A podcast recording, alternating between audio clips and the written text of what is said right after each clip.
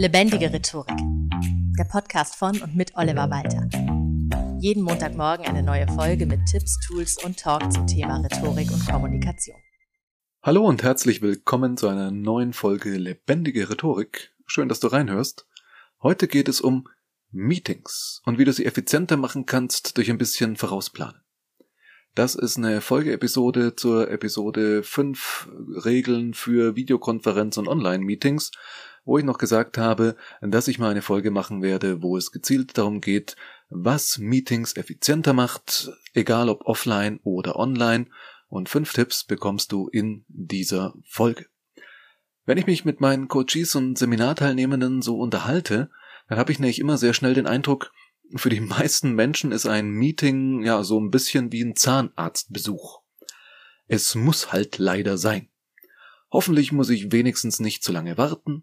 Hoffentlich bohrt keiner zu sehr nach. Hoffentlich fange ich nicht irgendwann an zu schreien und zu weinen, wenn es mir zu viel wird.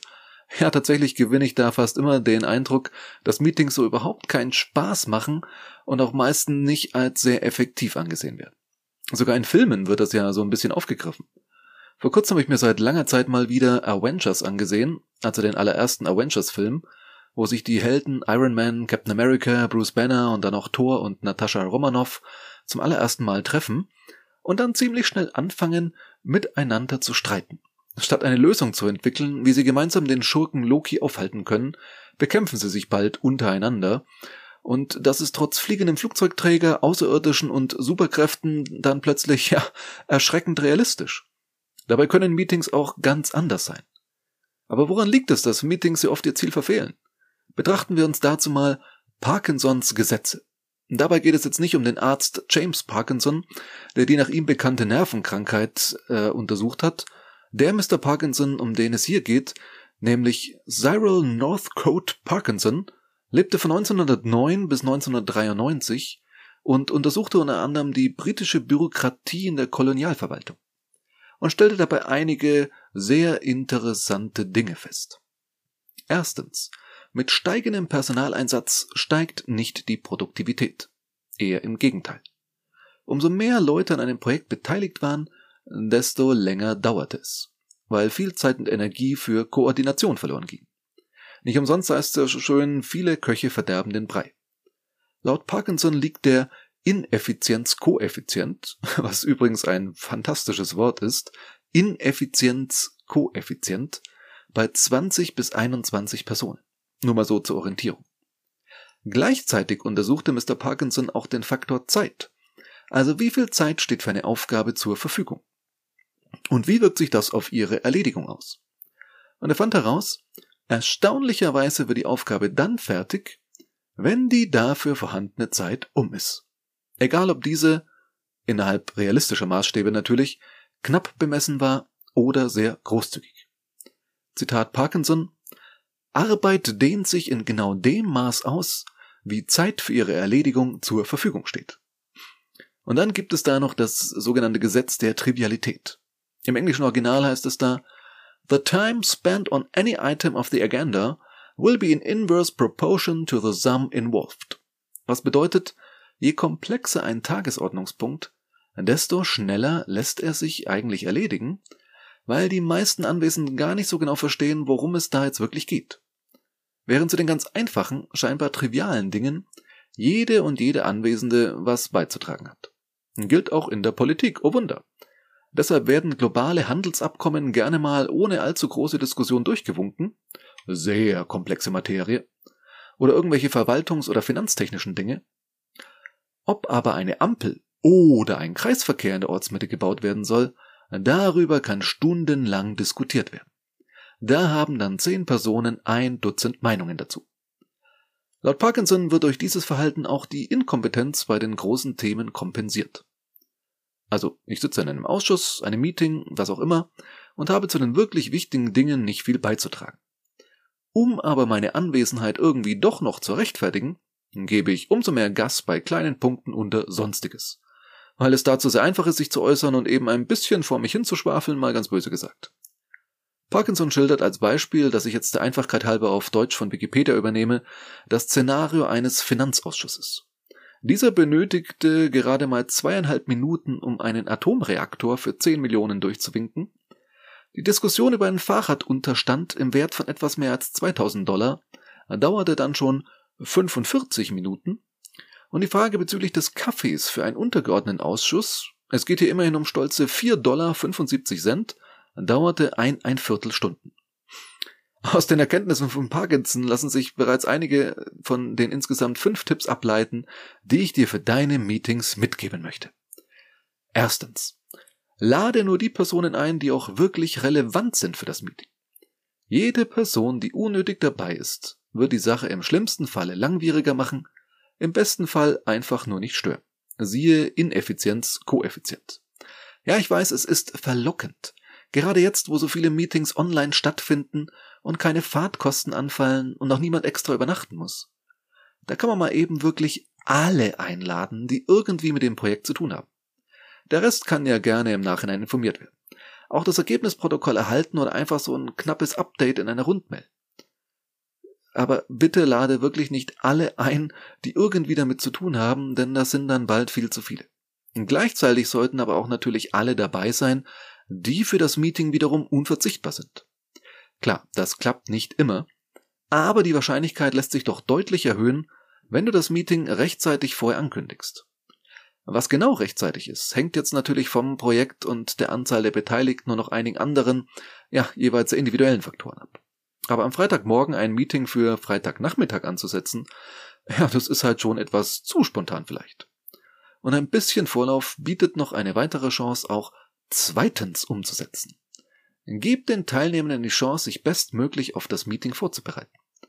Das heißt, dein Meeting braucht ein klares Thema, um das es inhaltlich geht, oder ein Ziel, das damit erreicht werden soll. Was für ein Meeting ist es überhaupt? Geht es um Austausch und sozialen Kontakt innerhalb einer bestimmten Gruppe, zum Beispiel um, ja, das Team zusammenzuschweißen oder sich einfach auf den gleichen Stand zu bringen, oder geht es wirklich um messbare Ergebnisse? Je nachdem kann drittens sehr sinnvoll sein, im Idealfall verschickst du nämlich schon mit der Einladung eine vorläufige Tagesordnung. So können sich alle Beteiligten optimal vorbereiten. Was nicht heißt, dass alle optimal vorbereitet sein werden. So realistisch müssen wir schon sein. Aber sie hatten immerhin die Chance, sich vorzubereiten. Das kann eventuell verhindern, dass der von Parkinson untersuchte Aspekt zutage tritt, dass bei den wichtigen Themen geschwiegen und dann über Nebensächlichkeiten ausführlichst diskutiert wird. Du solltest darauf achten, in der Tagesordnung nicht zwei sehr gesprächsintensive oder umstrittene Punkte direkt aufeinander folgen zu lassen, sondern auch so ein schnell abzuarbeitendes Thema mal dazwischen zu streuen, sozusagen als Puffer zur Erholung, weil es gut tut zu sehen, ah, das ging ja schnell, Haken dran und schon geht's weiter. Das motiviert wieder so ein bisschen.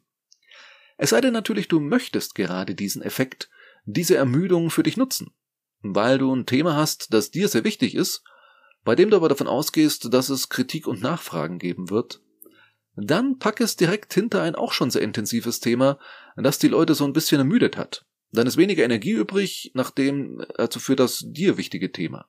Am besten legst du auch noch die Pause direkt im Anschluss fest und verkündest das bereits im Vorfeld. Nach diesem Punkt machen wir dann eine kleine Pause. Auch das kann verhindern, dass der Punkt zu ausführlich diskutiert wird. Darüber hinaus ist es aber für jeden Tagesordnungspunkt von Vorteil, die Diskussion irgendwie zu begrenzen. Zum Beispiel mit viertens. Leg ein Zeitlimit fest. Und zwar wirklich für jeden einzelnen Tagesordnungspunkt. Das habe ich mal in einem Meeting erlebt, wo es aus Zeitnot äh, nicht anders ging. Und es hat so gut funktioniert, wir haben das dann wirklich beibehalten. Auch da spielt Parkinson rein. Wenn, wie er behauptet, jede Aufgabe genauso lang dauert, wie Zeit dafür vorhanden ist, kannst du mit einem Zeitlimit dafür sorgen, dass der Tagesordnungspunkt auch genau dann erledigt ist, wenn die Zeit dafür abgelaufen ist. Klar funktioniert das in der Praxis nicht immer, aber doch erstaunlich oft. Wenn das Zeitlimit eigentlich schon rum ist, überlegen sich alle Anwesenden halt zweimal, ob sie noch etwas wirklich Wichtiges beizutragen haben oder es nicht einfach jetzt doch gut sein lassen. Zudem gibst du mit einem Zeitlimit auch so eine gewisse Priorisierung vor. Also nicht zwingend nach Wichtigkeit, aber danach, welche Punkte du für diskussionswürdiger oder komplexer einschätzt und welche eigentlich zügig abgefrühstückt sein sollten. Damit es gelingt, kannst du dir selbst und allen anderen noch mehr helfen, nämlich mit fünftens, es gilt immer dein Meeting, deine Regeln. Wenn du fürs Meeting verantwortlich bist und einlädst, bist du auch für die Regeln des Meetings verantwortlich. Und es braucht immer Regeln. Sobald wir Menschen zu mehr als zwei Personen zusammenkommen, braucht es Regeln. Siehe Straßenverkehr. Da gibt es allgemeine Regeln, die stehen in der Straßenverkehrsordnung. Genauso gibt es vermutlich gewisse Grundregeln, wie ihr das in der Firma handhabt bei Meetings, formale wie auch informelle Verhaltensregeln. Fangt ihr eher pünktlich an oder mit dem sogenannten akademischen Viertel, also 15 Minuten später, alles Wichtige, was nicht in irgendeiner Weise als üblich vorausgesetzt werden kann, sollte von dir geregelt werden. Und natürlich musst du es äh, auch entsprechend kommunizieren, wenn du etwas anders machen willst, als es bei euch üblich ist. So wie es neben den allgemeinen Vorfahrtsregeln eben auch spezielle Verkehrsschilder gibt, die besagen, wer wann fahren darf und auch derjenige von rechts muss sich dann halt ans Stoppschild halten. Das hilft allen dabei, am Meeting möglichst effizient teilzunehmen. Zu wissen, wer wann was beitragen kann. Ob du sozusagen die Leute aufrufst oder Initiativebeiträge erwünscht sind oder es eine Art Reihenfolge gibt und ob Fragen erst nach deinen Ausführungen zum jeweiligen Punkt gestellt werden sollten oder schon gleich mittendrin und so weiter. Klar brauchst du dabei keinen achtseitigen Verhaltenskodex aufstellen. Das KISS-Prinzip gilt immer. Keep it simple and stupid. Achte einfach mal drauf, wann Meetings bisher immer so ein bisschen ins Chaos abgeglitten sind und du wirst genau innerhalb kürzester Zeit wissen, welche Regeln nötig sind und wo es einfach nicht nötig ist, was zu regeln. Ach ja, wo wir schon bei Regeln sind. Eine Regel dieses Podcasts ist es ja, dass ich dich am Ende jeder Folge zu einer kleinen Hausaufgabe einlade. Und diese Regel will ich hiermit Folge leisten. Achte in deinen nächsten Meetings auch als TeilnehmerInnen darauf, ob diese fünf Tipps eingehalten werden oder ob du, wenn es irgendwo hakt, merkst, woran es liegen könnte. Vielleicht wirst du Parkinsons Arbeiten ja bestätigen können am ganz praktischen Beispiel bei dir vor Ort. Vielen Dank für deine Aufmerksamkeit und bis zum nächsten Mal. Dein Oliver. Das war Lebendige Rhetorik, der Podcast von und mit Oliver Walter. Jeden Montagmorgen eine neue Folge mit Tipps, Tools und Talk zum Thema Rhetorik und Kommunikation. Wenn du Oliver Walter als Experten für lebendige Rhetorik buchen möchtest, schau doch mal auf www.walter-oliver.de.